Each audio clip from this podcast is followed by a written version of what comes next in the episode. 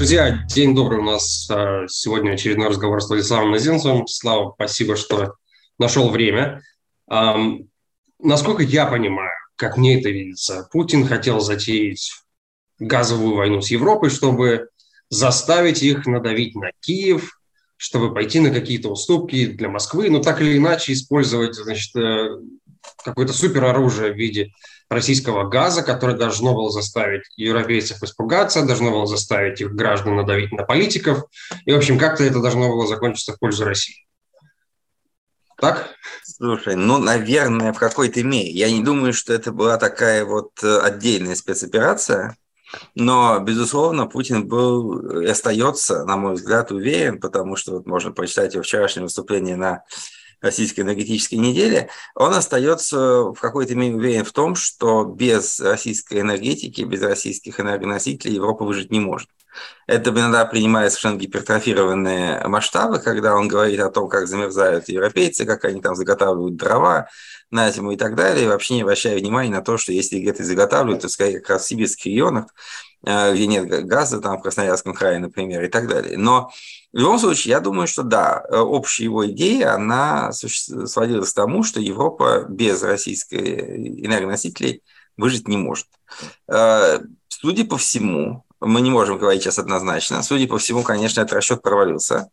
Э, европейцы, Путин сделал такой, знаете, я бы сказал, фальстарт, потому что вместо того, чтобы разыгрывать из себя ответственного поставщика, так сказать, конкурировать с норвежцами, сбивать цены на рынке, Э, и играть таким образом вот до начала холодов, а потом вдруг взорвать тот же самый Северный поток или сделать еще что-то подобное, э, Путин э, начал это очень рано, то есть фактически уже в начале лета было понятно, что надеяться на Россию тяжело, потому что масштаб манипуляции огромный, перспективы войны в Украине не сны, вот, а уже с начала августа европейцы просто реально пошли на то, чтобы начать э, сокращение производства, сокращение потребления, даже за счет э, некой упадка промышленности, объявить режим строгой экономии, увеличить закачки в газовых хранилища и так далее. То есть, в принципе, э, тот факт, что европейцы начали делать это летом, подчеркивает, что они вполне могут подготовиться. Последние данные в начале этой недели были о том, что в Европейском Союзе закачанность, ну, как бы ну, заполненность газовых хранилищ приблизительно 91% с небольшим. То есть, в принципе, это достаточно для э, двух с половиной месяцев э, потребления, даже если поставки со всех сторон будут прекращены. Соответственно, так как, э, безусловно, топливо пойдет по-прежнему из Норвегии, из Алжира, из США, новые контракты с Катаром. То есть, в любом случае, я думаю, что эту зиму европейцы продержатся. Вопрос цены, он, конечно, очень важен, она огромная, а, и, конечно, европейцы могли бы пойти на какую-то альтернативу в этой политике своей и эту цену снизить, но, видимо, уже, так сказать, сейчас а, существует четкое понимание того, что мельтешить уже не нужно, потому что а, если курс взят на сокращение или отказ от зависимости от российской нефти и газа, то, конечно, он будет выполнен. И здесь для Европы катастрофы не случится. То есть я думаю, что худшее, не то что позади, но все основные сложные решения уже приняты. Меня, мне просто здесь интересно, а, опять же, это некоторая спекуляция, но он объявляет, заблаговременно дает время подготовиться. То есть, может быть, это был расчет на то, что они испугаются и сразу пойдут на компромисс, или у него настолько была плохая арифметика, что они не могли посчитать вот там какое-то количество э, сокращения потребления, подключения каких-то дополнительных поставщиков. То есть, как можно было так просчитаться, еще и даже не ноябрь? Да слушайте, на самом деле, Антон, это же не, ничего, ничего удивительного в этом нет. Арифметика у них всегда очень плохая. Дело в том, что, опять, смотри, здесь два момента. Первое, арифметика всегда плохая. Я прекрасно помню э, времена, когда «Газпром» э, во второй половине 2000-х годов обсуждал вопросы фрек, фрекинга, да, гидроразрыва поста, э, сланцевого газа э, и, в принципе, вот перспективы даже СПГ. Они всегда рассматривались как нулевые. Это была четкая установка Миллера. Наверняка она приходила еще более сверху, что типа мы не обращаем внимания на сланцевый газ, потому что это все сказки, там будут какие-то 5% увеличения добычи США, но не более того. А, то, что произошло после этого, фактически полная революция в этой сфере, она застала «Газпром» врасплох. «Газпром» по-прежнему этим а, процессом так и не занимается. Слава богу, хотя бы занялся СПГ. Но в любом случае это все прошло через очень долгий период привыкания. То есть как минимум лет 7-8 потребовалось только для того, чтобы официально признать, что это не туфта. Вот в этом отношении, конечно, не нужно считать, что за последние 10 лет уровень компетентности принимающих решения лиц возрос, скорее наоборот. Поэтому э, тот факт, что э, опять э, Кремль и Газпром и все прочие структуры, они в один голос повторяли мантру кремлевской пропаганды, что типа Соединенные Штаты поставляют в Европу там несколько процентов э, энергобаланса в виде СПГ, они могут нарастить это, допустим, там, с 3% до 10%, но все равно, так сказать, это не будет радикальным изменением, и российский газ все равно останется нужным. Рисовались безумные прогнозы роста потребления э, в Европе, газа как наиболее экологически чистого ресурса. К этому были определенные основания, но этот спрос рассматривается как абсолютно неэластичный. То есть то, что э, он будет расти, расти, расти, это не ставится под сомнение. Хотя на самом деле, если мы посмотрим на э, энергопотребление Европейского Союза, то потребление газа падает уже девятый год, и на это все равно никто не обращал России внимания. Вот э, этот момент, он, это как бы первое обстоятельство того, что да, расчеты очень плохие.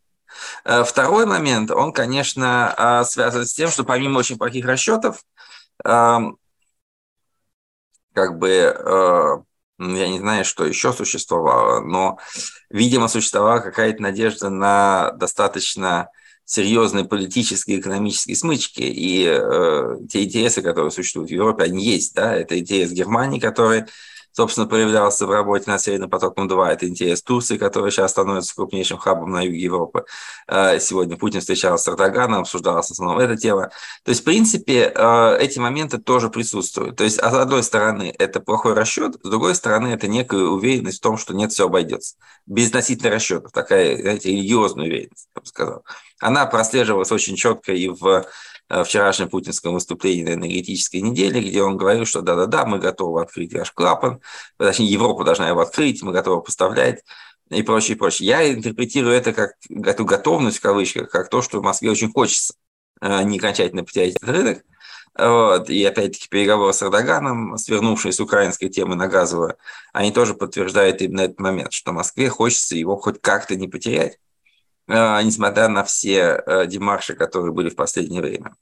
Ну, а потеряет ли? То есть насколько, насколько вероятно, что при, при условии, что будет остается там еще 2, 3, 4 года, что мы увидим полный отказ от российского, от российского газа? Я, я, я думаю, что это не очень реально. Полного отказа не будет. Но, понимаете, здесь же проблема в том, что такое полный, неполный отказ. И Россия, э, надо признать, и отдать должное тому, что она поставляла газ в Европу серьезно дешевле, э, чем все другие поставщики. Да? И э, СПГ и США всегда будет дороже по себестоимости в несколько раз, может быть, даже, чем трубопроводный газ из России, учитывая то, что вся инфраструктура уже была создана, ну, опять-таки, что с Северным потоком, сейчас сложно сказать. Э, поэтому э, европейцы, в общем-то, вполне могут быть заинтересованы в этих покупках. Естественно, они хотят сохранить лицо. И на этом фоне вот этот новый путинский план э, перевода стрелок на Турцию, он достаточно рационален. В том плане, что если продавать газ в Турцию, Турции создать крупный газовый хаб, большие хранилища и так далее – то фактически Россия может э, прекратить контракты, закрыть контракты с той же самой Венгрией, Сербией, с кем-то еще, из европейцев, даже с Италией, э, и полностью ориентироваться на Турцию. То есть э, масштабы, возможности доставки газа в Турцию, они достаточно велики. Это приблизительно больше 50 миллиардов кубометров в год. То есть, ну, может быть, даже если качать по полной возможности около 60 миллиардов. То есть Россия может газ продать Турции, Турция может от своего имени продавать его дальше. Да, в этом отношении формально можно сказать, что это газ, так сказать, не покупаемый непосредственно в России. Можно установить какие-то price caps, э, при том, что они не будут оформлены как таковые, чтобы не раздражать Москву, а просто Турция начнет какие-то отдельные переговоры с Кремлем, и они уже ведутся, и уже были просьбы об отсрочке в платежах, э, снижении цен и так далее. То есть в данном случае здесь может быть какая-то игра, и Европа вполне может получать э, таким образом там где-то 50 55 миллиардов, может получать еще какое-то количество через Украину, не очень большое, и, условно говоря, снизить свой экс-импорт из России где-то со 140 миллиардов как это было в прошлом году, кубометров, ну, где-нибудь там до 60-65. Это большой провал, безусловно. Для Европы это определенная балансирующая поставка, которая может позволить ей иметь лучшие переговорные позиции с катарцами или американцами. А для России это некая отдушина. Я думаю, что, собственно, на этом все и закончится. 140, 60, куда, куда пропадет оставшийся, кому его можно будет продать?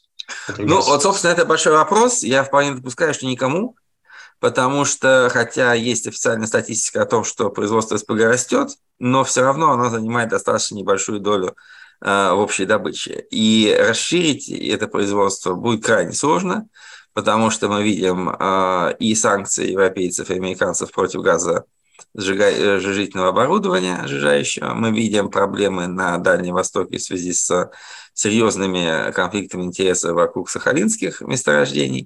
То есть я думаю, что СПГ здесь э, не будет играть основную скрипку в ближайшие несколько лет.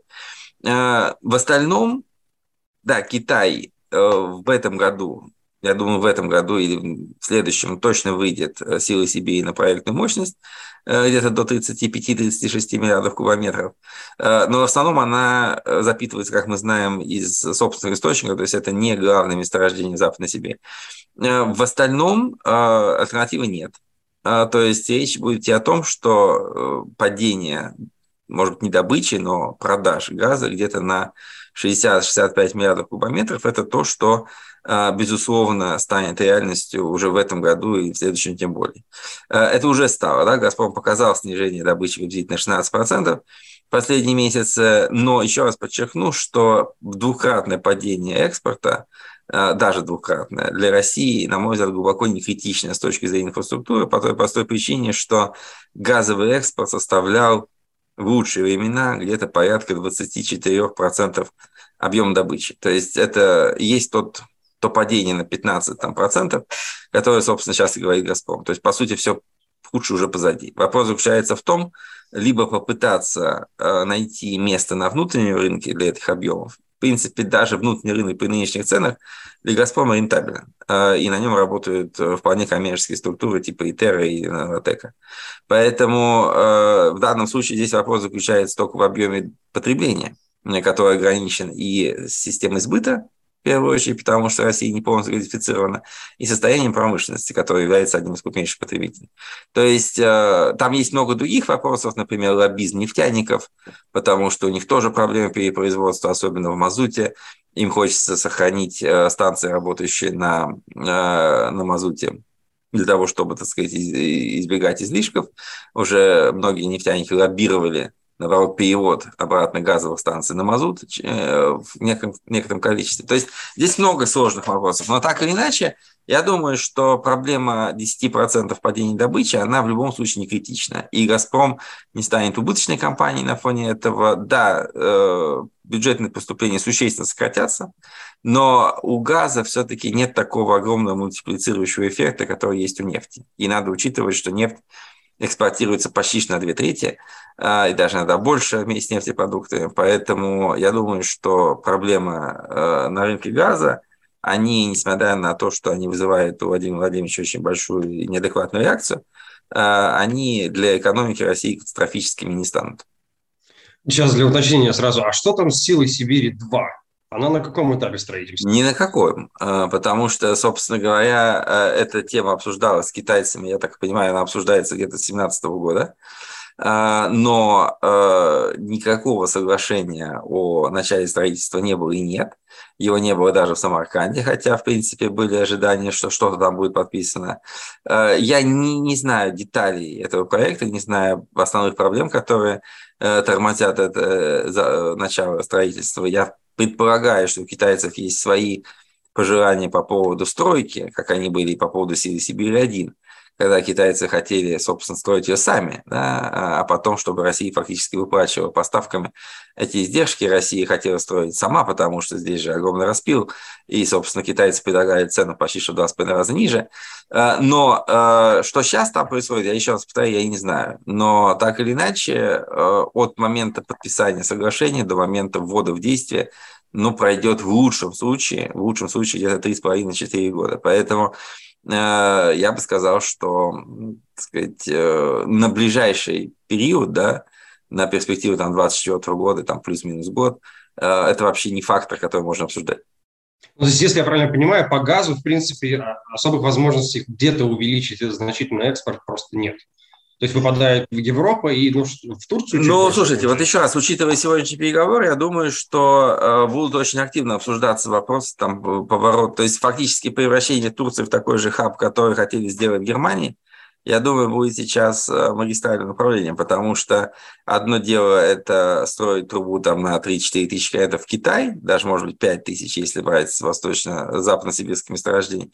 И другое дело – это прокинуть очередной раз там тысячу километров по дну Черного моря, вывести на турецкую сторону еще там одну большую ветку, а потом уже дать туркам возможность самим распределять ее, э, этот газ в Европе. Тем более, что в Средиземном море сейчас разрабатываются большие месторождения на шельфе Кипра и Израиля, поэтому я думаю, что здесь, если турки успеют подсуетиться и займут четкие позиции на европейском рынке, это будет им очень выгодно. На самом деле Турция огромный бенефициар нынешнего кризиса во всех отношениях.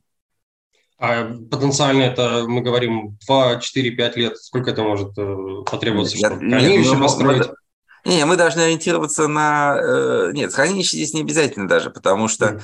собственно, э, хранилище есть в Европе. Главное прокачать туда и сделать вид, со всех сторон, что это турецкий газ, да, или разбавить азербайджанским, или казахским, или чем-то еще. То есть, в принципе, я думаю, что если смотреть по э, турецкому потоку, как он строился, да, э, южному потоку, то нет, это такой, не, такой газопровод, если его дать сегодня команду строить, может быть введен там в конце следующего года. Mm, ну и главное, чтобы его не взорвали, как Северный поток. Ну да, скажем так, там уже за какими-то террористами, которые якобы другой турецкий поток собирали взрывать, почему-то на российской территории уже гоняется. Но так или иначе, да, да, это можно так сказать, но в любом случае э, сама техническая возможность проложить по одну такой газопровод э, в направлении Турции, все-таки достаточно короткая дистанция, несколько сот километров, не вызывает проблем. Ну, хорошо, а тогда подведем тут короткий итог. А что касается валютных поступлений, сколько Россия потеряет а, на ограничение экспорта в Европу? А, слушайте, я думаю, что речь идет э, о... Смотрите, надо сравнивать с тем, э, смотрите, с чем сравнивать. Если сравнивать с 2021 годом, то я думаю, что э, в 2023 году даже при уполовинивании экспорта, даже при сокращении на 60 65%, она не потеряет практически ничего. А, с учетом того, что цены 2021 года, они составляли порядка 450 там, долларов и ниже. Цены следующего года будут, я думаю, ниже 1000, но где-то все равно в пределах 700-800. То есть я думаю, что здесь э, потери будут не очень большими. Тем более, что уже сейчас объявлено, что фактически идет э, серьезная волна повышения э, НДПИ, налога на добычу полезных ископаемых на газ. Поэтому казна будет пытаться компенсировать потери от таможенных пошлин за счет других источников. Я думаю, что здесь, ну, может быть, речь идет там, я не знаю, там 10-15 миллиардов долларов, не более того. Ну, ну, то есть, как бы, скорее речь идет о потере именно политического влияния, которое было. Ну, политическое влияние, безусловно, уже потеряно, да. А экономический э, фактор будет существенным, будет существенным, но надо еще раз понимать, понимаете, в России газ – это все-таки не основа экономики, да, он применяется активно, он применяется много где, он идет в энергетику в больших объемах, но все равно это не такой мультипликатор, как, допустим, с нефтью, где, на котором стоят нефтеперерабатывающие заводы, на котором стоит огромная дистрибуция, э, вся система АЗС и так далее. То есть э, проблема с нефтянкой, если они вдруг возникают, да, потери, потери добычи, э, сокращение объемов и так далее, это гораздо более серьезно, чем проблемы с газом. Поэтому еще раз повторю, да, бюджет почувствует, но вот рассказывать о том, что из-за прекращения поставок газа в Европу российская экономика встанет, ну, это совсем не камильфо. То есть, да, проблемы будут, естественно, с учетом внимания Кремля именно к этой отрасли. их будут пытаться решать всеми возможными способами за любую цену, но катастрофа это никак не принесет. Хорошо. Нефть. Какова ситуация с российской Смотрите, нефтью по нефти сегодня, э, сегодня прозвучали новости, которые, в общем-то, вызывают у меня ощущение того, что все это было большим, э, большим шоу, потому что э, Джанет Йеллен, по-моему, вчера заявил о том, что прайское это ограничение по цене может быть проведено на уровне где-то 60 долларов за баррель. Если это правда, если европейцы с этим согласятся, а я думаю, что они будут рады с этим согласиться, то мне кажется, что все кончится пшиком, потому что э, итогом будет то, что русские, конечно, возмутятся много раз, конечно, выскажут всякие протесты, но в действительности э, эта нефть пойдет в Европу, как и шла, э, по цене 60, вот, какими-то иными путями, может быть, как-то закамуфлировано в той или иной мере. Но это цена, которую, я думаю, Кремль должна очень обрадовать. То есть, потому что, э, смотрите, цена 60, она была вполне приемлема в первой половине 2021 года.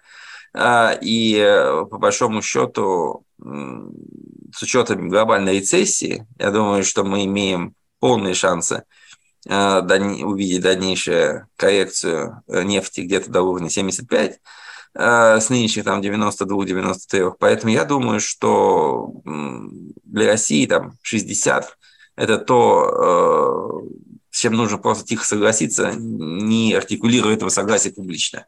Просто потому, что лучше продавать Европу большие объемы по 60, э, чем иметь перекрытый европейский рынок и пытаться сбыть куда-то там полупиратским образом в Индию там по 78, допустим.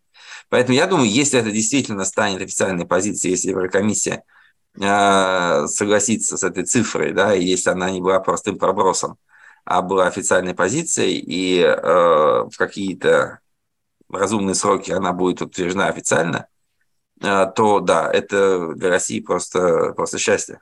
А какая цифра могла быть, э, могла бы обсуждаться, которая бы действительно поменяла ситуацию? Ну, я думаю, что поменяла бы ситуация все, что ниже 40. Вот в этом mm. случае, конечно, действительно продажа на таких условиях не имеет смысла, просто потому что это очевидный демпинг. Это означает, что это фактически два раза ниже рыночной цены, а, и это вызвало бы, конечно, очень серьезные бы движения на всем рынке нефти. Я э, абсолютно уверен в том, что несмотря на резкую позицию США к недавним решениям ОПЕК+, а, у американцев нет э, желания разрушить этот рынок, нет желания обострить противоречия с э, нефтедобывающими странами. Поэтому, условно говоря, если бы, допустим, в России был выставлен лимит в 40, это означало бы, что э, Запад видит цены э, на очень сильно нисходящем тренде, и это было бы серьезным сигналом всему рынку, что, на мой взгляд, могло бы иметь самые различные последствия. Поэтому я думаю, что в целом это решение очень разумно. Оно сохраняет Западу лицо, в том плане, что они действительно прессингуют Россию. А, это, учитывая региональных особенностей российского рынка нефти, а, это не вызовет каких-то глобальных потрясений. Я думаю, что мы снова увидим скоро провал ниже 90, несмотря на все сокращения квот. А, но дальше это будет некая стабилизация на уровне там, 85 э, или около того, на какое-то время, между 80 и 85, а уровень 60 для России будет, в общем-то, в какой-то мере даже, я бы сказал, фиксировать тот дисконт, который сейчас дают и она дает Индии и многим другим покупателям. Тогда в чем заключается прессинг? Э, прессинг заключается в том, в том, что Запад посылает некий сигнал, э, говорит, что он э, действует в рамках того, тех обещаний, которые он сделал, что он ставит Россию в невыгодное положение, помогает Украине и так далее, и так далее. То есть, слушайте, это на самом деле, на мой взгляд, фундаментальная тема, связанная с тем, что нужно сделать вид, что мы вводим санкции, но не стрелять себе в ногу в принципе, разумный подход для Запада, безусловно, такой успокаивающий э, украинскую сторону, э, говоря, повторяя еще то, что, так сказать, Россия – это страна, с которой мы разговариваем только на особых условиях, ну и, и не более того. Ну, в любом случае, получается, этих поступлений будет хватать вполне, чтобы покрывать те расходы, дополнительные расходы, которые э, война. Антон, нет, их не будет хватать, их не хватает уже сейчас. Мы видим сокращение объема резервных фондов, то есть, в принципе, э, бюджетная ситуация не такая уж слишком благополучная. И лучше она не станет однозначно, потому что э, все цифры, которые сейчас вообще хоть как-то обсуждаются, это цифры третьего квартала. И третий квартал, несмотря на то, что там попало эти 10 дней безумной мобилизации, все-таки это квартал достаточно благополучный. Это были высокие поступления от экспорта, это была определенная успокоенность бизнеса. У меня много коллег, которые говорили о том, что бизнес в России налаживался что возникал параллельный импорт, э, возникали определенные новые системы расчетов, внутри страны э, появлялись новые заказчики, бизнес адаптировался достаточно быстро. Э, и, в общем-то, третий квартал был в целом хорошим. Именно течение третьего квартала вышли наибольшее количество прогнозов, говоривших о том, что падение ВВП там будет ниже 4%. То, что случилось в конце сентября, окажет влияние именно на... Оно отразится в октябре, а еще больше в ноябре, а, и я думаю, что на самом деле, конечно, все проблемы по итогам года, они будут подводиться уже в начале 23-го. То есть я думаю, что бюджет очень много потеряет от снижения налога на прибыль, подоходного налога, э, НДС, э, импортных поступлений по НДС по импорту, потому что, опять-таки, даже параллельный импорт будет дезорганизован отсутствием КМВ и прочего. То есть я думаю, что э, провал в бюджетной собираемость налогов будет, вот, его будут пытаться на следующий год перекрывать через увеличение ДПИ, через дополнительные налоги на производителей удобрений, металлов и так далее, а, через повышение социального налога и прочее. Но в любом случае э, никакого бюджетного благополучия а, не будет. Причем мы должны понимать, что проект бюджета на Новый год, он, в общем-то, установлен из очень странных, исходя от тезисов, что расходы на оборону повышается там где-то приблизительно с 3 триллионов рублей ну, до меньше, чем 5. То есть э, даже если можно говорить, что 5 это там 4% ВВП, это очень высокие доходы, расходы на оборону, но они не могут быть выдержаны. Просто потому, что нынешний даже темп трат э, на, на войну в Украине, он намного более высокий, а на следующий год потребуются огромные закупки вооружений, дополнительные инвестиции в ВПК. То есть ну, невозможно предположить, что это будет именно 5 триллионов, иначе там э, новобранцы пойдут там воевать с рогательными палками. Э, то есть э, это значит, что дефицит будет больше, э, будет намного больше запланированного. И там 60-долларовая нефть, она, конечно, это не покроет. Это, для этого потребуется, ну, я думаю, половина э, резервного фонда, а для этого потребуется, возможно, дополнительный заимствование на внутреннем рынке. Но еще раз повторю, это все возможно э, регулировать и возможно удерживать ситуацию под контролем. То есть э, бюджет будет в глубоком дефиците, но это не значит, что денег вообще не будет. Но правильно ли я понял, что, по сути, мобилизация стоит значительно дороже, чем все санкции вместе взятые? Несомненно. Она стоит и дороже, и чем все санкции, и даже, скорее всего, чем вся война, которая была до сентября месяца. Просто потому что э, мы объективно говоря, мы не понимаем масштаба э, эффекта мобилизации, потому что он очень двояк, с одной стороны, и с другой стороны, он не слишком э, одномоментен. То есть, э, да, мы видим огромное бегство населения. Я думаю, что к концу года оно превысит, существенно превысит миллион человек. Это, в общем-то, я бы сказал, что порядка ну, 4% мужской рабочей силы. Это только за рубеж. Только за рубеж, да. Естественно, э, вовлеченность оставшихся в экономику будет тоже сильно под вопросом, просто потому что э, люди будут скрываться, не будут пытаться ходить на работу, получать официальные доходы и так далее. Э, плюс к этому, естественно, будут отложены все серьезные покупки – мы видим уже падение на рынке недвижимости, огромное затоваривание, отсутствие продаж на новостройках фактически по большинству крупных городов, а, права в ипотеке, потому что, естественно, никто не будет давать ее, опасаясь там той же самой мобилизации или чего-то еще подобного. Сокращение спроса в наиболее платежеспособных секторах, гостиничный бизнес, понятно, кто поедет сейчас по стране в такой ситуации, общественное питание, ресторанный сектор, сегмент. Это все будет очень сильно проваливаться. А это довольно большой объем, э, достаточно большая доля ВВП, строительство почти 65%, э, общественное питание, путешествия порядка 7%, розничная торговля 18%. То есть в любом случае это все будет очень серьезно влиять на ситуацию, я думаю. То есть это раз. Э, и второй момент, который мы вообще сейчас не понимаем, и я на это пытался обращать внимание, что в России есть довольно специфическая трактовка кризиса. То есть, да, кризис – это когда я прихожу в магазин, а, там половины товаров нет, а вторая подорожала на 60%, да, там за два месяца. Или а, я входил в обменный пункт, там доллар стоит 30, а сейчас он стоит 60. Вот это кризис.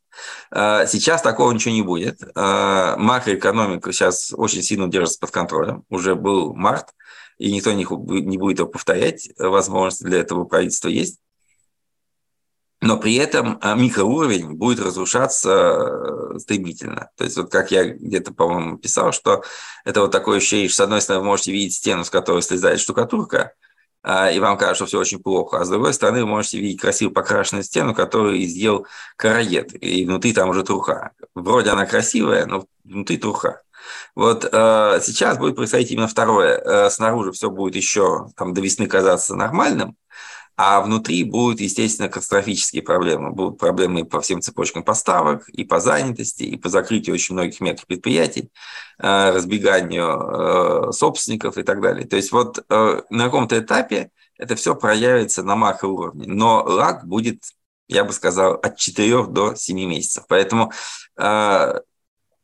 полностью эффект мобилизации, он придет где-то начнет проявляться к Новому году и дальше. Ну, плюс еще отдельно это вопрос жертв и социального эффекта э, такого рода процесса. Я не знаю, каким он будет, э, но тот факт, что уже начинается сообщение о том, что люди гибнут, вот, э, еле-еле доехав до места, это факт, и этот тренд будет нарастать. Насколько он всколыхнет российское общество, ну, никто из нас не может предположить. Но тот факт, что это будет, это тоже совершенно очевидный момент. Ну, при том, что, насколько я понимаю, даже конкретная цифра, то ли это 300, то ли 500, то ли миллион человек, которые будут мобилизовать, э, несколько даже вторично, потому что люди же не знают, э, э, они, они попадут или не они, поэтому бегать они будут в любом случае, поскольку нет никаких ну, сроков конкретных.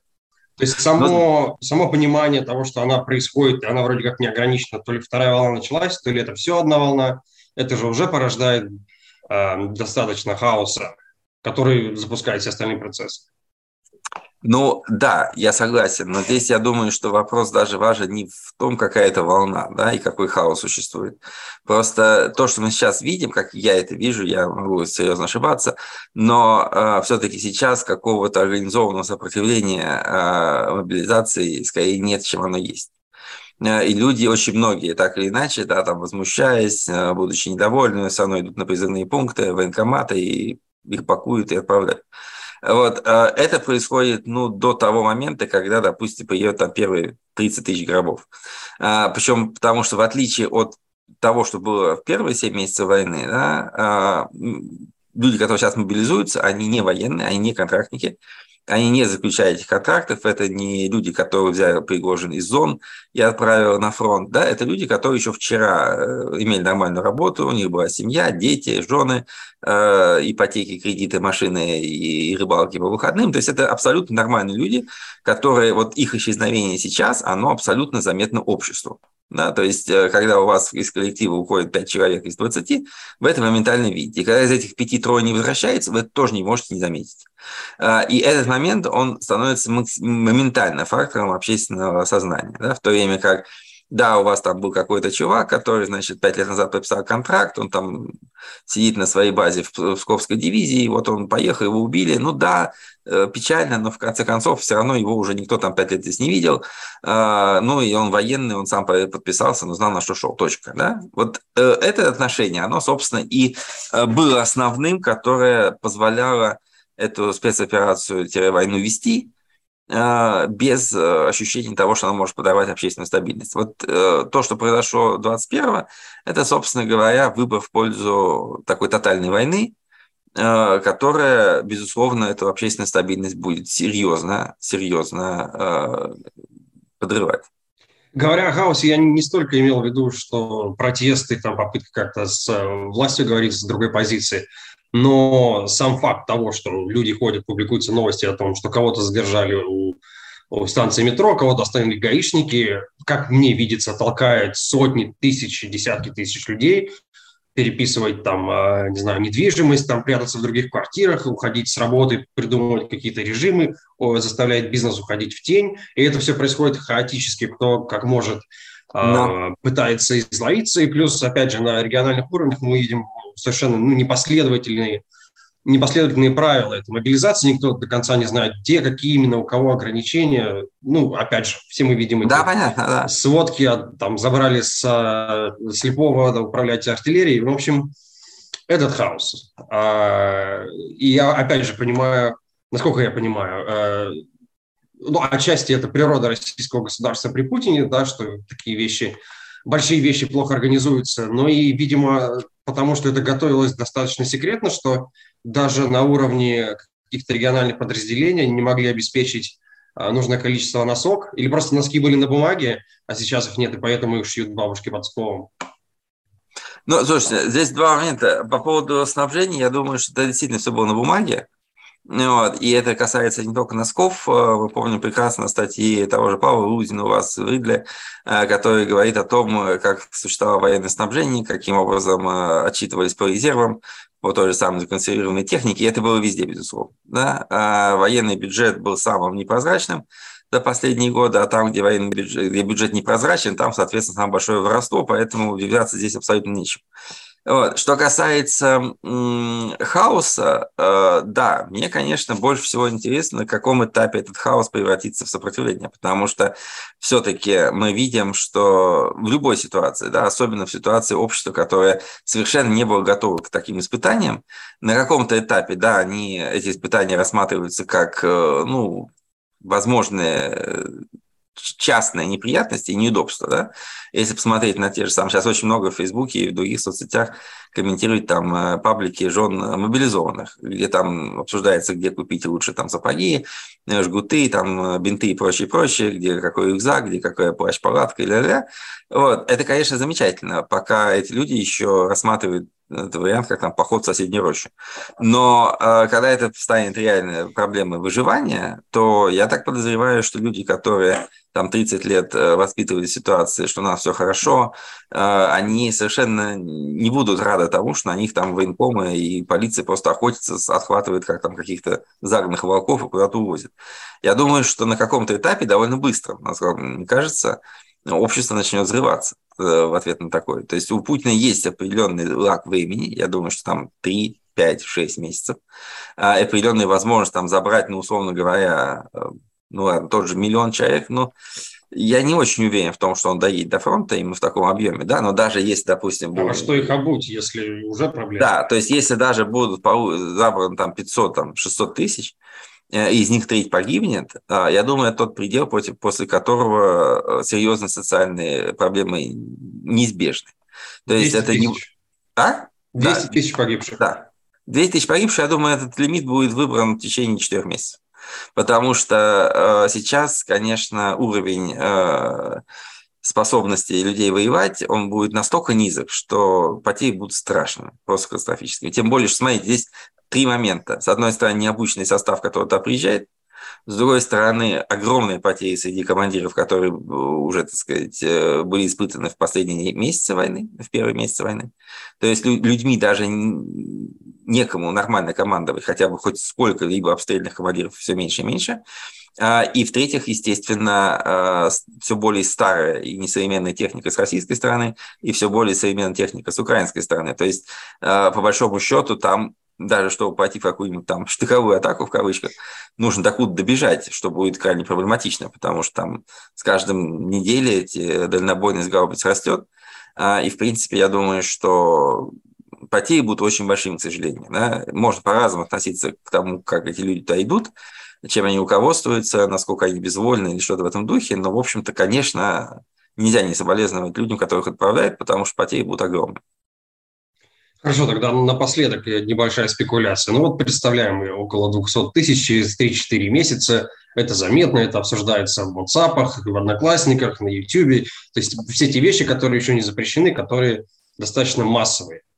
Как вам представляется этот протест? То есть это стихийно, стихийно выходят люди в Москве, в Новосибирске, в Владивостоке, в Владикавказе, или же это все равно через эти социальные группы, или это кто-то из военных, кто вдруг будет готов поднять? Нет, смотрите, я, я думаю, что здесь э, э, если говорить о протестах, они будут только стихийными. То есть я абсолютно убежден в том, что в России на сегодняшний день нет никакого авторитета, который мог бы э, скоординировать протесты на этой почве. Да, то есть любой человек, который будет, условно говоря, там из-за границы вещать через YouTube, что, ребята, вы должны выходить, а, ему просто не поверит, потому что в данном случае, ну, ты типа сбежал, а ты тут нас посылаешь куда-то. Это абсолютно бессмысленно. Э, эмиграция в этом отношении просто о ней можно забыть, да, как об организующем элементе. А внутри страны мы прекрасно понимаем, как идут репрессии, и как только возникают какие-то точки э, концентрации этого протеста, они тоже будут максимально пресекаться очень жестко. Поэтому я думаю, что это будет, когда там, условно говоря, в очередной раз военный комиссар там приезжает в деревню, где уже забрали там треть мужчин, или половину, то просто вся деревня начнет выходить там, не знаю, с вилами, чем угодно, а, крича, что не отдадим, и начнутся просто, условно говоря, какие-то потасовки, э, возмущения, возможно, даже убийства людей, которые приезжают забирать э, мужчин и так далее. То есть э, часть людей будут уходить в леса или еще что-то. То есть я имею в виду, что это будет, в принципе, тупой, неорганизованный, несанкционированный, неподготовленный протест, абсолютно э, сказать, э, который начнет открываться в условиях, когда просто вот неожиданно снова, так сказать, эти убийцы приехали, как это было в Дагестане, например, да? А в зависимости от регионов, ну, конечно, там в Дагестане может быть сейчас перестанут мобилизовывать или в Чечне, а потом, может быть, в Бурятии, если там идут возмущения, или еще где-то, да? Но этот момент, он просто вопрос в том, когда он наступит, но он наступит везде. То есть потому что просто вот реально, так сказать, такой массовый фактически геноцид собственного народа, он когда-то должен прекратиться. Э, опять-таки, если не будет никаких успехов на фронте и не будет никакого понимания того, что эта война когда-то закончится. А пока на сегодняшний день этого понимания нет. Да, то есть можно там собрать миллион человек и сказать, давайте вот три недели мы воюем, а вот мы там каждый день продвигаемся на 50 километров, мы берем Киев, э, убиваем тут все правительство, защищаем э, народ от бандеровцев и, значит, расходимся. Но такого нет не предвидится. Вот в чем. И это уже понимают все, кто начинает интересоваться. А сама по себе мобилизация, она приносит интерес к теме ну, практически в каждую семью, чего раньше не было. Это вот тоже фундаментальный вопрос. Хорошо, вернемся. А, стихийные протесты. Приезжает там ОМОН, Росгвардия, потасовки, видимо, кого-то убивают, да, какая-то а, льется кровь, но никаких лидеров или какие-то стихийные локальные лидеры не связанные друг с другом. В этот момент что в теории происходит. И, и, и э, раскалываются элиты, не знаю, выходит условно говоря Мишустин, говорит, я вас приведу к миру, давайте свергнем Путина.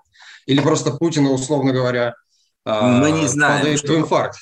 Мы не знаем, что произойдет в этой ситуации, мы не знаем, насколько серьезно будет сама эта ситуация, но в любом случае, э, конечно, очень много сигналов уже сейчас приходит относительно того, что по большому счету нет даже э, ну, небольшого количества людей, которые сейчас считают, что а, Путин приносит лично им какие-то материальные, э, позиционные и прочие выгоды. То есть на самом деле Путин стал, конечно, уже сейчас некой обузой для системы. Система хочет выжить.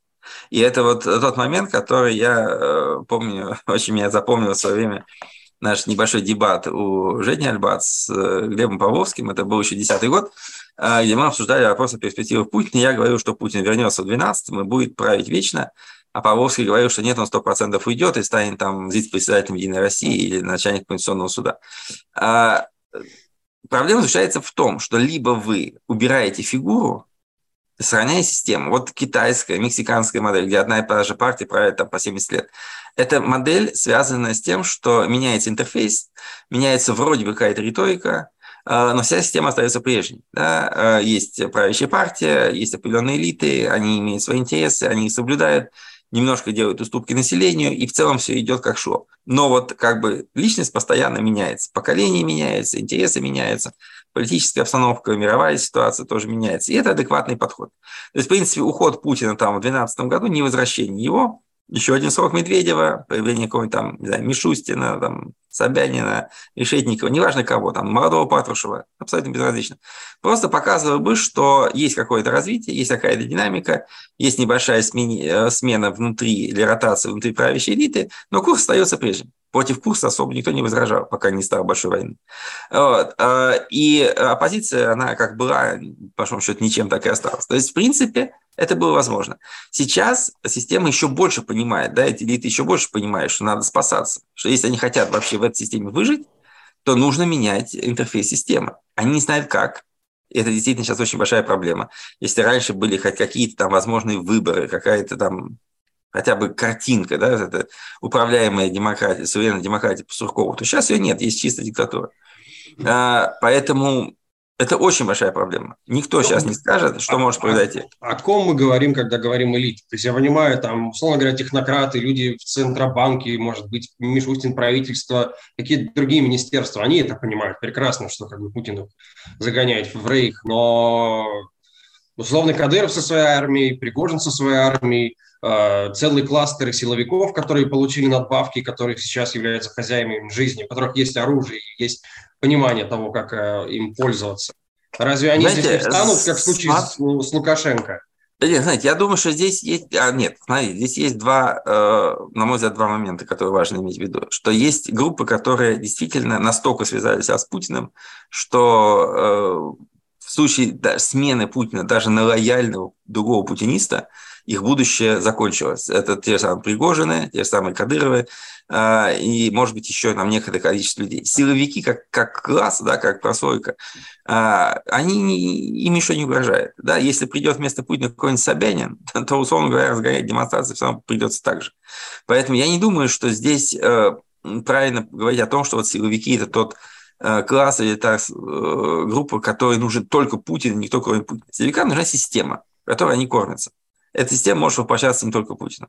Военные на сегодняшний день, конечно, наиболее, на мой взгляд, взрывоопасная антипутинская группа, просто потому что они становятся козлом отпущения, они действительно несут потери физически, извините меня, там даже генералы э, гибнут на этой войне в большом количестве, по крайней мере, гибли. Э, внутри армии, безусловно, существует определенное понимание того, что ну, как происходит, если не национальное предательство, то, по крайней мере, какое-то преступное э, действие, которое разрушает армию. Армия в России всегда была довольно серьезным если не самым серьезным связующим элементом. Сейчас туда набивают чеченов, уголовников и чего угодно, выдают бессмысленные приказы абсолютно, да, руководят непонятно кто, да, через голову командиров. В общем, это, безусловно, конечно, на мой взгляд, самое слабое звено на сегодняшний день. Но в любом случае, э, еще раз, мой э, тезис заключается в том, что есть большое количество людей, которые понимают, что убрав сейчас Путина, систему можно спасти. Или они так считают и на это надеются. Э, система – это не Кадыров и не Пригожин. Система – это система. Армия, МВД, правительство, Государственная Дума, система институтов в 10 кавычках, но все равно институтов. А, поэтому я думаю, что интересантов к смене э, первого лица довольно много. Вопрос заключается в том, как это можно сделать. На это нет ответа ни у кого.